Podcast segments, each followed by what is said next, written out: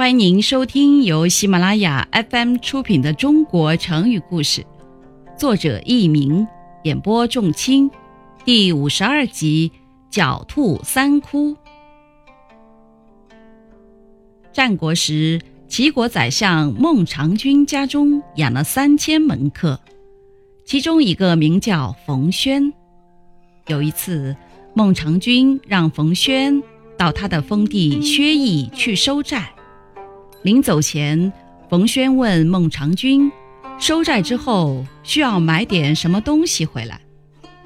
孟尝君说：“你看我家缺少什么，你就买什么吧。”冯轩到了薛邑后，就和债民们说：“孟尝君不要你们还债了。”说完，冯轩当众把账单全部烧掉了。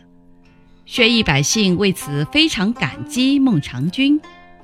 冯轩回去，孟尝君问道：“你怎么这么快就回来了？给我买什么东西了吗？”冯轩说：“我觉得你家什么都有，所以就自作主张给你把义买回来了。”孟尝君听了很不高兴。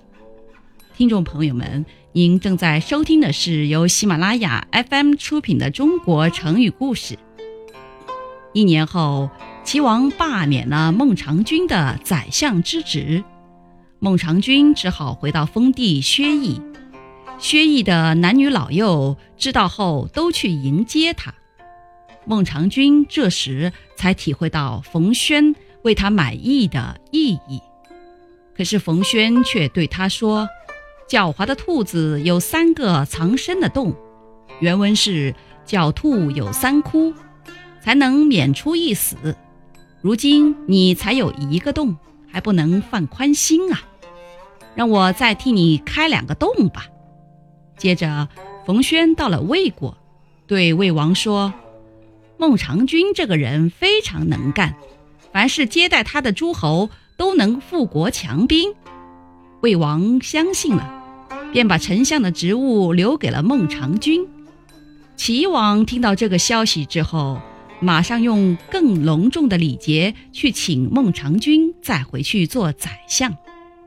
冯轩这个时候才说：“现在三个洞都修好了，你可以放心垫高枕头睡觉了，可以无忧无虑了。”后来人们用“狡兔三窟”来比喻藏身的地方多，便于避免灾祸。